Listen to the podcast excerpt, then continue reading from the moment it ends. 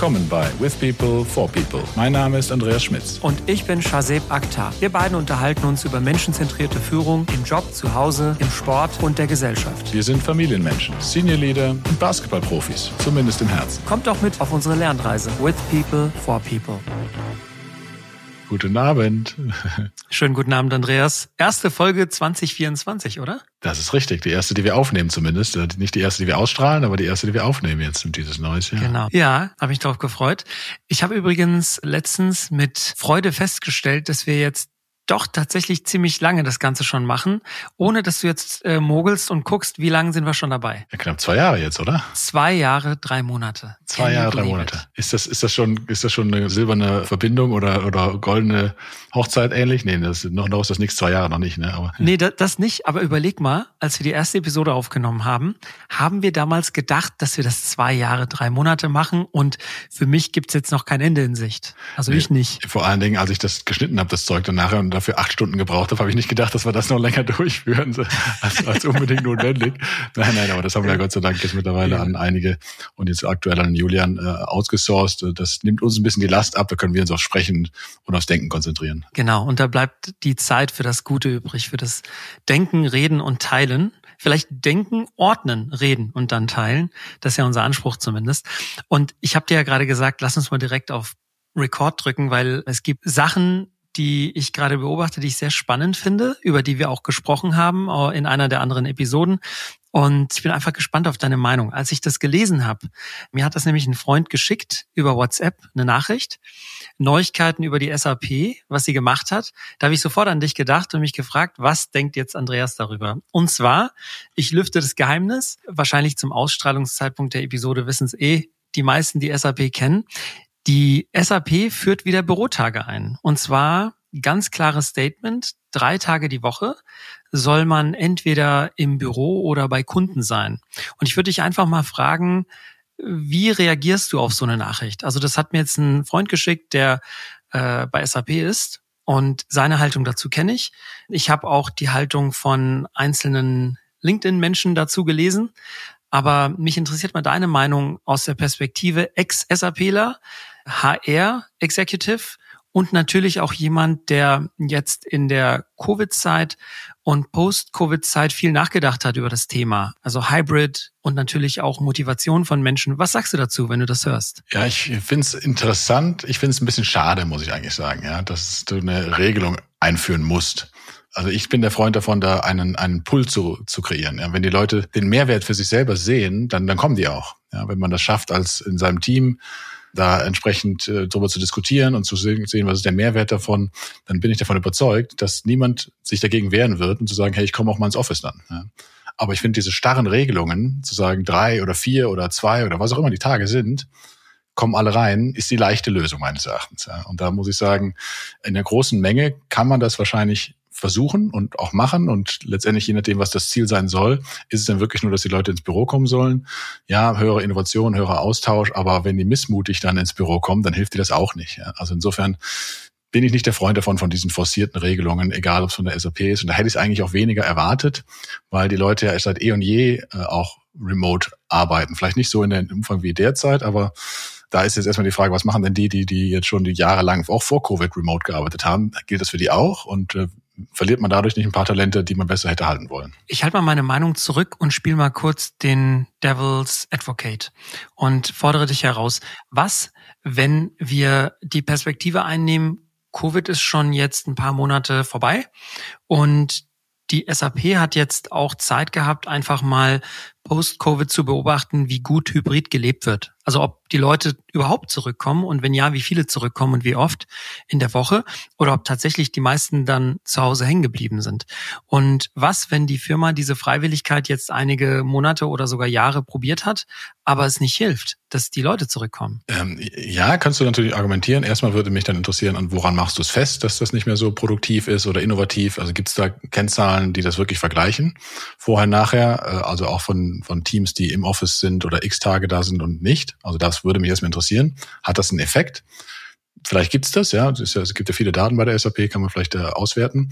Und dann würde ich trotzdem noch sagen, hey, äh, als Führungskraft hast du diese, ich nenne es jetzt mal blöd, Macht, ja, diese Entscheidungsbefugnis auch für dein Team. Du kannst das einzeln anordnen. Ja, das ist ein Direktionsrecht. Da brauchst du keine unternehmensweite Anordnungskette dafür zu sagen, die ganze Firma kommt jetzt wieder rein, sondern das würde ich dann sagen, liebe Führungskraft, du bist dafür verantwortlich, dass dein Team exzellente Leistung bringt.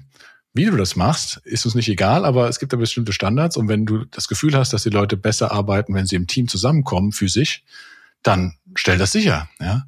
Also das ist für mich dann wieder eine Führungsaufgabe. Äh, ich weiß, ich habe das auch bei, bei Roche mal äh, gesehen und auch ausprobiert. Dann kommt das Feedback mit, hm, dann muss ich ja mit meinem Team diskutieren, dann muss ich ja unangenehme Entscheidungen treffen. Das wäre viel leichter, wenn das Unternehmen das macht und dann kann ich da ja Piggyback äh, letztendlich drauf, drauf fahren auf diese Entscheidung. Deswegen, das ist für mich der einfache Weg. Der, der bessere Weg ist, das individuell pro Team zu entscheiden, im Team. Verantwortung bei der Führungskraft und beim Team selber ist natürlich eine höhere Herausforderung, aber meines Erachtens die wesentlich nachhaltigere. Mhm. Mhm. Also bin ich gespannt, was du sagst. Nee, also mhm, heißt, ich habe es wertschätzend abgeheftet, aber in eine andere Schublade als jetzt meine Lösung wäre. Mhm. Jetzt bin ich gespannt. Ich habe ja das, was ich für richtig halte, habe ich ja bei uns auch versucht umzusetzen.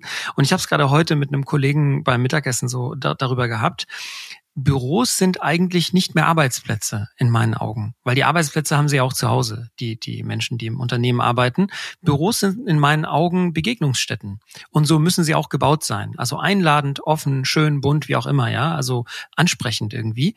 Und da muss ein Fokus gelegt werden darauf, dass eben diese Orte, wo die Begegnungen stattfinden, ob es Küchen sind oder ob es irgendwelche schönen ähm, Kaffeeecken sind oder, oder, oder Lounges, ja, you name it, Fußballtische, keine Ahnung, Tischtennisplatten. Man geht dahin mit dem Ziel, äh, Leute zu treffen, auch per Zufall Leute zu treffen. Und natürlich, wenn man dann irgendwie einen Call machen muss, dann kann man vielleicht auch in eine kleine Telefonzelle verschwinden. Oder wenn man ein Meeting machen will, gibt's Meetingräume. Also das ist so für mich die Idealvorstellung. Wenn es da noch ein paar schöne, lustige Gimmicks gibt, super. Und genügend Parkplätze. Das ist äh, vielleicht auch nicht falsch, ne? Oder öffentlich gut angebunden etc. Aber meine Lösung wäre, nie eine fixe Vorgabe, also da decken wir uns, sondern dennoch nicht individuell im Team, weil da verstehe ich auch den Frust, dass dann jeder seinen eigenen Kampf kämpfen muss. Eine Guidance vom Unternehmen finde ich schon richtig. Und die Guidance, die ich abgeben würde, wäre gesamtunternehmerisch basierend auf den Erkenntnissen von Wissenschaft. Ganz einfach. Ich würde sagen, und da gibt's ja auch diese Gallup-Studie, die ich schon mal zitiert habe in einem unserer vorigen Gesprächen. Diese Gallup-Studie sagt, dass die Produktivität, Zufriedenheit, mentale Gesundheit etc. und da, damit natürlich auch die Stärke der Betriebszugehörigkeit, die Loyalität zum Unternehmen steigt, wenn man zwei bis drei Tage die Woche Kollegen live trifft. Also das ist gut für alle, gut fürs Unternehmen, gut für die Mitarbeitenden und gut auch für die für die Kultur und äh, demnach dann auch für die Kunden. Und deswegen wäre meine Empfehlung, dass man ganz klar als Unternehmensleitung sagt, guck mal, wir geben euch die ganz klare Guidance, dass ihr zwei bis drei Tage die Woche da sein solltet oder beim Kunden sein solltet. Aber es ist kein Zwang. Ihr müsst es am Ende selbst entscheiden. Und wir sind quasi auf der Welle der Erkenntnisse der Wissenschaft. So würde ich das machen. Und dann, wenn du parallel Führungskräfte dann noch mal ein bisschen Schritt weiter in die Pflicht nimmst und sagst, hey Leute, ihr seid aber vielleicht dann noch mehr angehalten, da Vorbilder zu sein. Und wenn man die Bürogebäude entsprechend einladend macht, dann hat man vielleicht den Effekt. Also so würde ich das machen. Ja, ich glaube, die, die Studie ist äh, darauf basierend auf einer gewissen Freiwilligkeit. Ich glaube, dass die Daten anders aussehen, wenn du einen Zwang hättest, wie du auch sagst. Wenn du Leute zwingst, sagst Montag, Dienstag, Mittwoch, ähm, alle im Büro, dann schaffst du keine äh, diese diese positive Atmosphäre, diesen Austausch, glaube ich, nicht zwingend. Ja, dann dann kommen Leute missmutig rein, weil sie müssen und äh, dann stachen sie sich im Zweifel noch auf. Da bin ich dabei, dir zu sagen, wenn du das freiwillig machst, wenn du das als Guidance rausgibst, wenn du sagst, schaffen, lass uns Anreize schaffen, das zu tun. Da, da bin ich dann dabei, ja, zu sagen, lass uns einen gewissen Zeitraum da sein. Dann aber auch gezielt, ne? wie du es auch sagst, wenn ich dann ins Büro gehe, dann habe ich dann gezielt mit Zeit genommen, um eben nicht in, in tausend Calls dann wieder zu sein oder auch nicht in Meetings nur des Meetings wegen. Also da bin ich wieder bei, bei Elon Musk, ja, zu sagen, wenn ich da in sinnlosen Meetings sitze, äh, das ist auch Zeitverschwendung und verbrennt Geld und Energie. Also auch da weiterhin darauf zu achten. Das ist nämlich die andere Gefahr, dass wenn du im Büro bist, auf einmal da wieder irgendwelche Meetingtermine stattfinden, die, die gar nicht sinnvoll sind, ja, wo man sagt, okay, ich bin jetzt hier, jetzt mieten wir mal weiß ich auch nicht, ja. Zu einem gewissen Grad ja, zum Socializing, aber auch nicht äh, auf über alles hinaus. Da sind wir, haben wir einen Konsens. Also wir beide sind der Meinung, äh, Zwang ist in der heutigen Zeit 2024 nicht mehr angebracht, ist nicht zeitgemäß und ich glaube auch, dass viele junge Leute dann eher rebellieren und sagen, hey, äh, gut, dann suche ich mir vielleicht was anderes. Also das würde ich schätzen, das ist mein Bauchgefühl. Apropos Meetings, ich habe heute Morgen was Spannendes gelesen von Sam Altman. Sam Altman ist ja einer der Gründer von OpenAI und äh, der hat was Spannendes gesagt zum Thema Meetingzeiten. Der hat gesagt, eine Stunde Meetings sind Quatsch, weil für tiefgründige Gespräche reicht eine Stunde gar nicht, sondern da müsste man sich zwei Stunden nehmen und für kurze Abstimmungen reichten 15 bis 20 Minuten. Und ich habe irgendwie darüber nachgedacht und irgendwie finde ich Gefallen daran. Wie, wie findest du das? Ja, ich bin ja eh der Freund von 45 Minuten und 90 Minuten Slots, also so schulmäßig, weil das ja auch gehirnmäßig, äh, glaube ich, mittlerweile Daten gibt, dass das der Zeitraum ist, in dem sich ein Mensch in der Regel gut konzentrieren kann, 45 Minuten und dann braucht er nochmal eine Pause. Ja, 20 Minuten Slots zum Lösen eines Themas oder Durchsprechen der nächsten Schritte, ja. Aber dann bin ich bei dem von eben, was ist denn mit dem Socializing? dafür brauchst du ja auch schon zehn Minuten. Das, also da glaube ich, muss das auch mit einrechnen. Nochmal, ist es das erste Meeting des Tages, wo du das noch mit brauchst, oder ist das äh, wirklich nur, nur Abstimmung? Und dann finde ich das auch nicht schlecht. Echt? Socializen? Also die Meinung habe ich irgendwie gar nicht. Also ich will in einem Teams-Meeting überhaupt mich gar nicht socialisen. Also für mich ist es so, wenn ich eine Sache einfach kurz abstimmen möchte, zum Beispiel alle Seiten legen kurz die Fakten auf den Tisch und dann entscheiden wir uns, was wir machen, da möchte ich einfach gern so wenig wie möglich Zeit investieren. Und Parkinson-Gesetz, ne, die Menschen nehmen sich so viel Zeit, wie eben da ist. Und wenn eine Stunde da ist, für eine Entscheidung dauert sie eine Stunde. Und wenn 15 Minuten da sind, dann ist sie oft auch in 15 Minuten getroffen. Und deswegen sehe ich schon Gefallen an der Idee von Altman, der ja sagt, kurze Abstimmung, zack, zack, zack, 15 Minuten, dann hast du es halt aus dem Weg. Und wenn du dich dann nochmal mit jemandem treffen willst, dediziert zum Quatschen, dann kannst du es ja machen. Aber wenn es den Bedarf gibt, in ein Thema tiefer einzutauchen, dann nimm dir halt ein bisschen mehr Zeit, dann kannst du auch ein bisschen ausschweifen. Ja, aber don't underestimate the virtual socializing. Ja, also das äh, möchte ich auch nochmal äh, sagen. Klar, äh, wenn du das wirklich nur zum Abstimmen brauchst, aber wenn du ein virtuelles Team hast, was du eben nicht regelmäßig im Büro siehst, dann würde ich da immer dafür abstimmen. Äh, lass doch mal ein paar Minuten Zeit äh, nehmen mit gucken, wo das Team gerade steht. Ne? Aber du hast schon recht, wenn ich das nur nur zur Abstimmung, Next Next Steps, was sind die Tasks, die anstehen, das brauche ich halt nicht jedes Mal in 20 Minuten hören, was ist euer Lieblingssong. Ne? Also das, das verstehe ich schon. So, jetzt haben wir unsere eigene Regel gebrochen, weil wir reden seit einer knappen Viertelstunde über irgendwas. Wir quasseln ein bisschen rum, dabei haben wir eigentlich ein Thema. Ne? Ja, ja. Da war was, wir hatten ein Thema.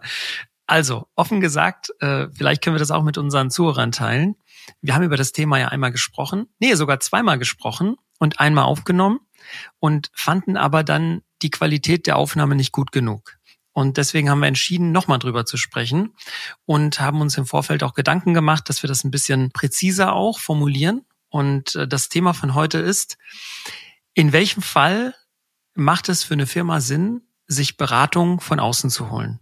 Oder? Genau, das, das ist der Titel. Den hatten wir beim letzten Mal, meine ich auch. Aber wir sind dann auch, gerade wie die ersten zehn Minuten gerade ein wenig nach rechts und links äh, dann doch weggeschweift und haben dann gesagt, eigentlich wären wir dem Thema nicht so richtig gerecht und gehen auf keins so richtig ein. Äh, das wollen wir nochmal ändern. Und vielleicht auch mit dem anderen Hintergrund, ähm, ja, kann ich auch sagen, von, von meiner Wenigkeit und Person, die jetzt in eine ja, leicht andere äh, Perspektive reinrutscht, äh, auf der anderen Seite zu sein, wenn man das so will, was die Beratung angeht.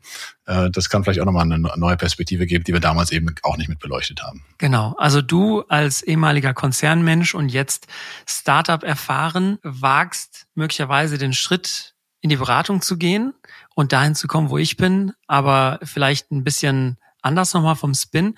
Aber ich glaube, das Mindset ist erstmal das, das Gleiche. Ich glaube, die Beraterseite ist erstmal einfach der, das Ziel eines Beratenden ist ja, dass man zeitgemäße, wertstiftende, wertschöpfende Themen an die Kunden anbietet und dann auch liefert, ja.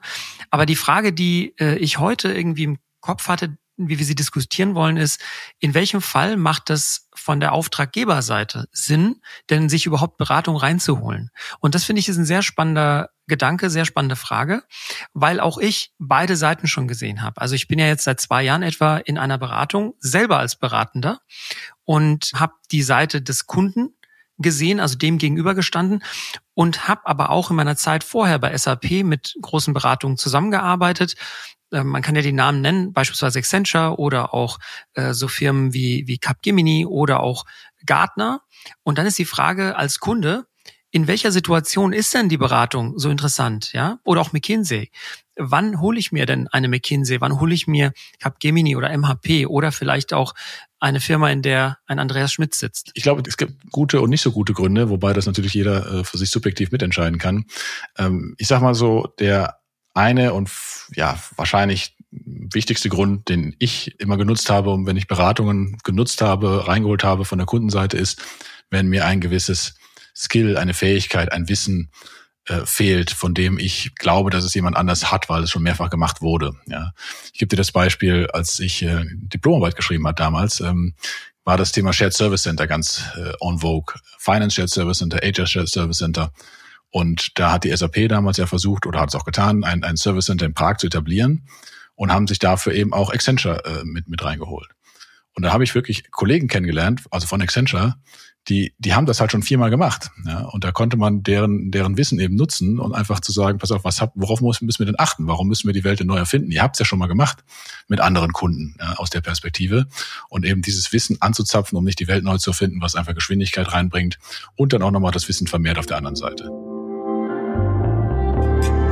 Hat euch die Episode gefallen? Dann abonniert doch unseren Podcast.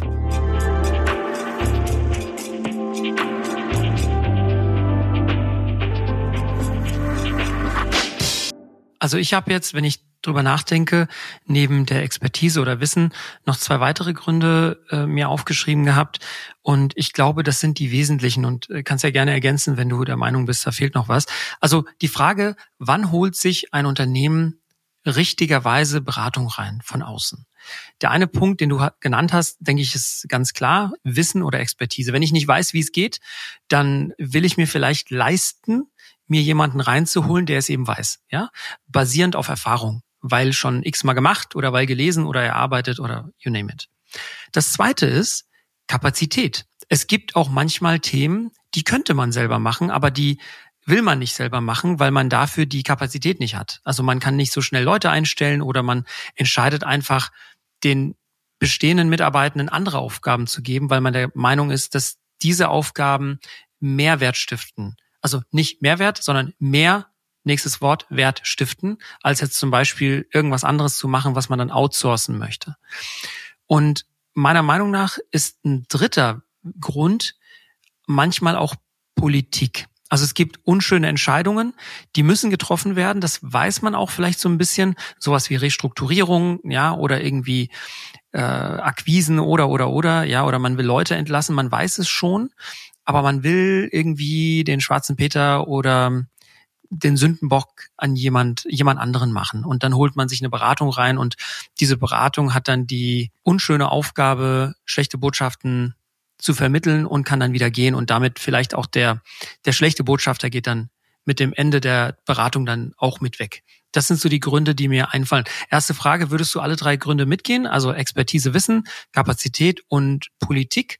Und zweite Frage, fehlen dir da noch weitere Aspekte? Also mitgehen im Sinne von, habe ich sie alle schon gesehen? Ja, ich glaube, das haben wir auch schon mal diskutiert, den, den dritten Punkt, den du sagst, aus politischen Gründen da einen Sündenbock aufzubauen, den finde ich auch wieder äh, ethisch äh, schwach. Ich verstehe das äh, auf der einen Seite, versuchen da möglichst wenig Schaden anzurichten von den Leuten, die die Entscheidungen dann in der Realität treffen müssen und auch da bleiben und dann natürlich mit den verbleibenden Mitarbeitern auch äh, weiterhin gut arbeiten müssen. Aber das ist so der Punkt, den ich am wenigsten nachvollziehen kann, aus, aus persönlichen Gründen, aber aus, aus Businessgründen kann ich ihn schon nachvollziehen. Von der Menge an Gründen, ich glaube, das sind die drei wesentlichen. Damit haben wir äh, ja 80 Prozent wahrscheinlich abgedeckt, warum Beratungen ins Boot geholt werden.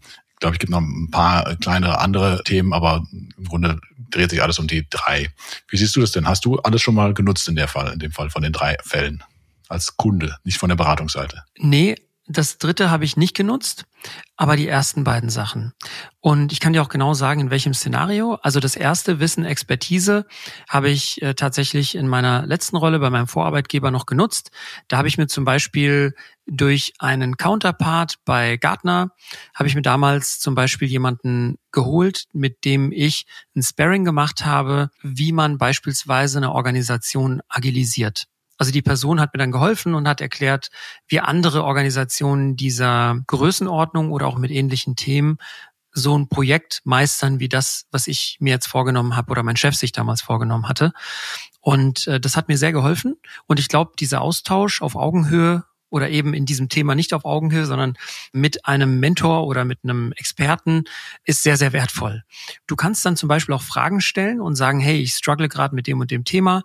Kannst du mir dazu was sagen? Und was sie dann auch gemacht haben, ist, die haben Experten aus einem ähnlichen Sektor oder Industrie connected mit mir, mit den Leuten konnte ich dann auch sprechen oder sie haben irgendwelche Studien ausgearbeitet und mir dann zur Verfügung gestellt als White Paper oder auch als Zusammenfassung. Das ist auch hilfreich.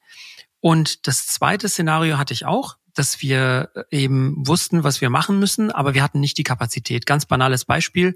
Du machst Schulungen für Scrum zum Beispiel oder Product Owner. Diese Rollen willst du einfach mal schulen. Das könnte man zwar selber machen. Man könnte äh, sozusagen Trainer ausbilden und dann sagen zu diesen Trainern so, jetzt macht ihr intern die Schulungen. Aber wir haben damals anders entschieden, haben gesagt, die Trainer, also wir haben Trainer ausgebildet, aber wir haben dann zugesehen, dass die sich mehr Richtung Safe orientieren, weil das ja dann das übergelegte Framework ist und haben dann dem Beratungsunternehmen, das war in dem Fall dann ein, eines der größeren Beratungsunternehmen, was diese Themen eben macht, dem haben wir dann gesagt, bitte macht ihr die Schulungen für uns. Aber das dritte Thema mit der Politik, das äh, kenne ich so nicht. Ja, und ich frage mich aber, wenn du im Konzern bist, also 50.000 Mitarbeiter, 100.000 Mitarbeiter, wie auch immer. Brauchst du da wirklich noch Berater, was jetzt generische Themen angeht? Also ich frage mich, ist die Expertise nicht eigentlich da, irgendwo in-house? Also bei 100.000 Leuten, je nach Branche natürlich unterschiedlich, aber müsstest du nicht irgendwo Leute haben, die das auch schon mal gemacht haben? Also die Notwendigkeit, Berater reinzuholen, könnte es dann doch nur noch geben bei wirklich neuen Themen, die die du noch nicht gemacht haben kannst, wenn du eben schon zig Jahre im Unternehmen bist. Wie, wie siehst du das, das, das Nutzen der eigenen Expertise im Unternehmen versus Berater zu engagieren? Weißt du, das ist eine so simple, aber exzellente Frage, weil ich glaube, in dieser Frage versteckt ist eine der Fallen, in die sehr viele Unternehmen tappen. Das Wissen zu haben im Unternehmen ist auf keinen Fall eine ausreichende Voraussetzung dafür, dass man auch ein Thema umsetzen kann. Weil häufig ist es so, dass bestehende Meinungen nicht so ernst genommen werden wie die Meinung von einem frischen neuen Gesicht von außen.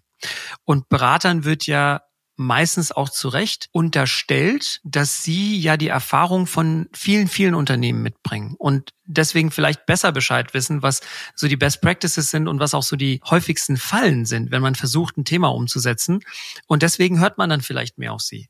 Weißt du, was ich meine? Also wenn du jetzt zum Beispiel jemanden täglich siehst und die Person sagt dir was und dann siehst du jemand ganz neuen und der sagt dir was, da ist erstmal eine andere Aufmerksamkeit da. Und ich glaube, so ist es ungefähr. Also wenn du eine Beratung da hast, die bringt oft eben den notwendigen frischen Wind rein und sagt dann vielleicht auch Sachen in einer Art, die dann vielleicht auch mehr Effekt haben, wenn es Sinn macht für dich. Ja, das, das macht sehr viel Sinn. Also du brauchst die Kombination. Du brauchst das externe Wissen von anderen auch nochmal, diese e-, etwas stärkere Neutralität und eine Unabhängigkeit, die du vermeintlich auch noch hast.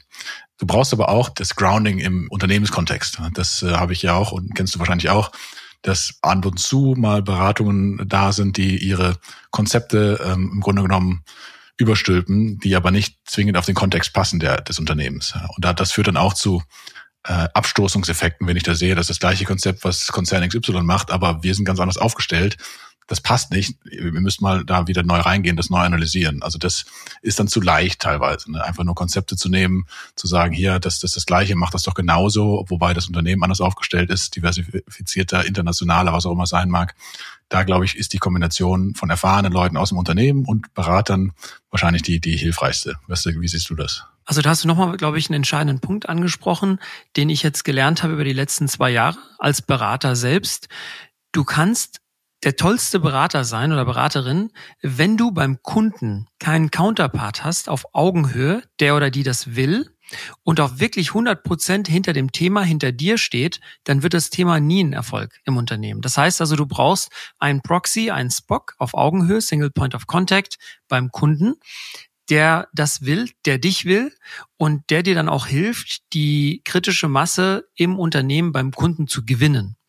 Und ich habe es oft erlebt, dass der Kunde, der Ansprechpartner etwas wollte, überzeugt war von dem Thema, überzeugt war von der Beratung, aber er hat es dann trotzdem nicht geschafft, die kritische Masse zu erreichen bei sich, damit das Thema eben ein Erfolg wird. Das heißt also, es sind verschiedene Voraussetzungen zu erfüllen, damit ein Beratungsprojekt erfolgreich ist. Ich würde mal anfangen damit zu sagen, es ist ein ganz klares Problem erkannt. Es ist ein Problem da, das gilt es zu lösen. Das Problem ist irgendwo aufgeschrieben worden, diskutiert worden und allen Seiten klar. Das heißt, sowohl denjenigen, die das Problem haben, demjenigen, der beim Beauftragungsunternehmen das Mandat hat, das zu lösen und auch bei der Beratung ein Mandat hat, dieses Problem mit dem Kunden gemeinsam anzugehen. Das ist erstmal die Voraussetzung.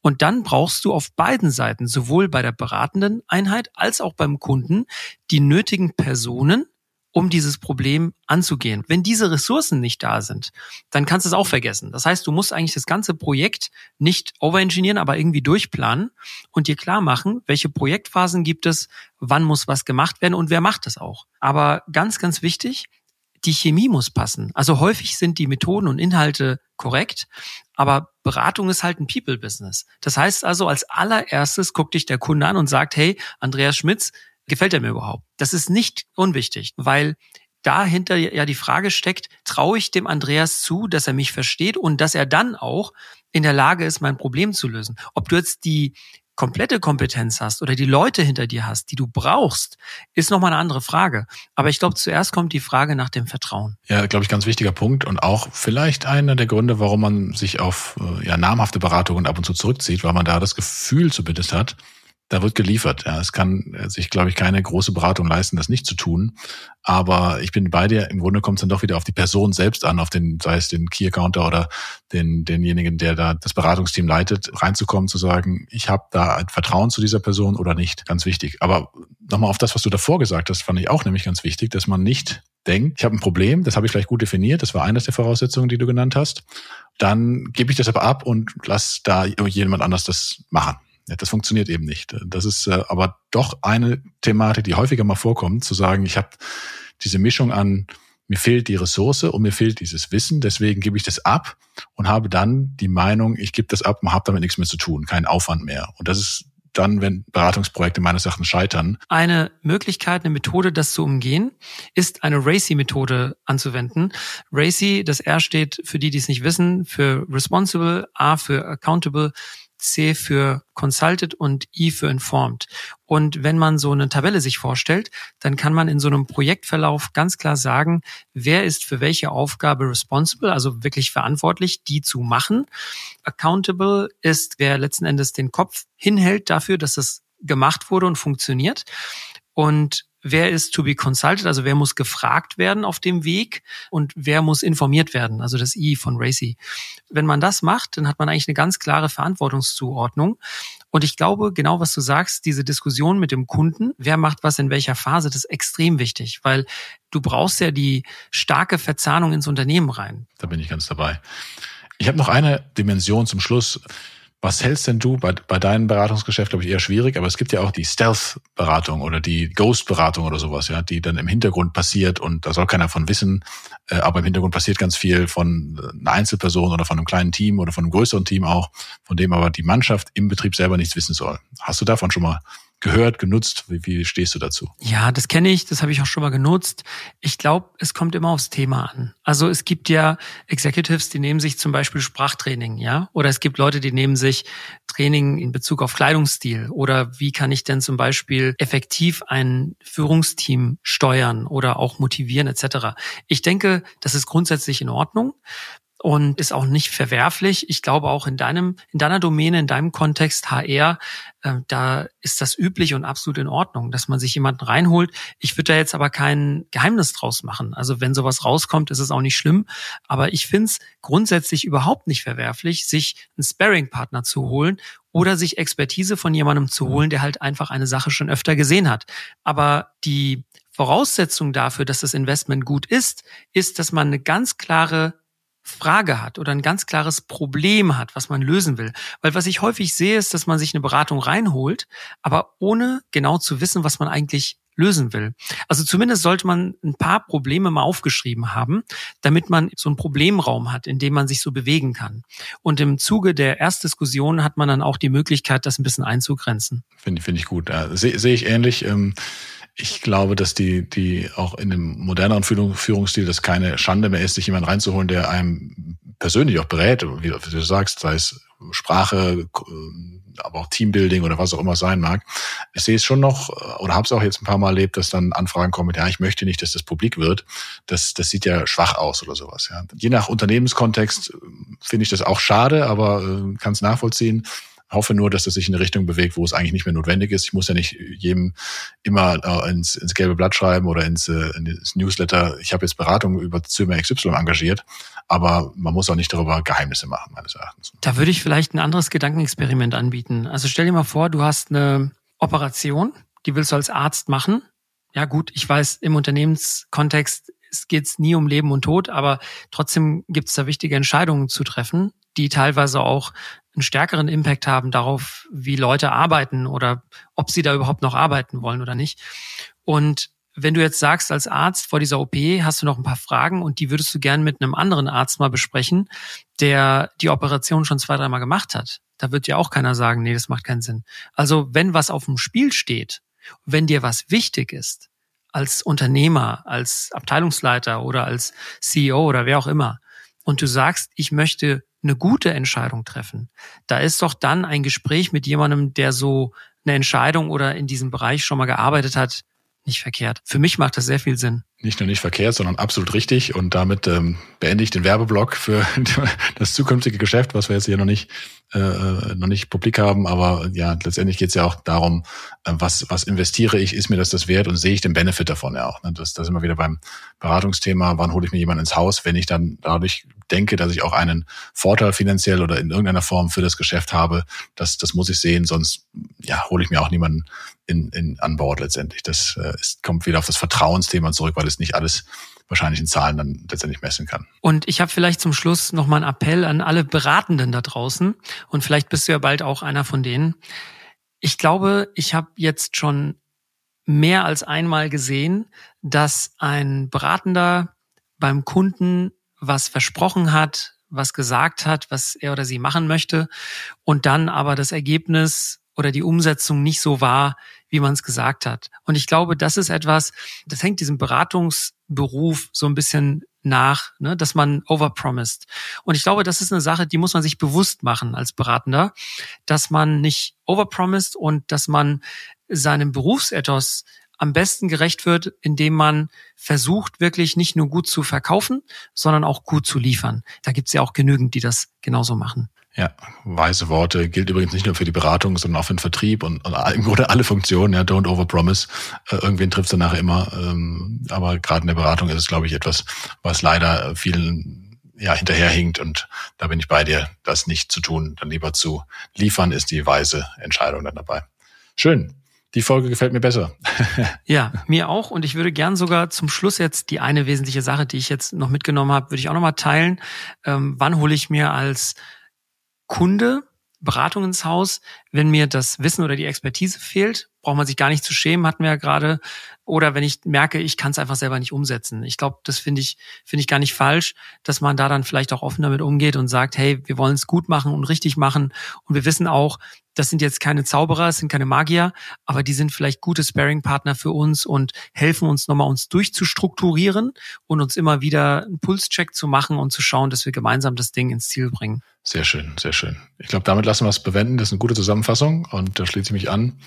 Würde an der Stelle sagen, Shazeb, ich wünsche dir einen schönen Abend und an alle Zuhörerinnen, Zuhörer, ähm, ja, bleibt am Ball, sagt uns Bescheid, wenn ihr Wünsche habt oder äh, Kommentare, Feedback, nehmen wir natürlich immer auch in 2024 gerne an ähm, dass wir hier auf eure Wünsche und auf eure Themen auch eingehen können. Bis dann. Bis dann, Andreas. Ciao.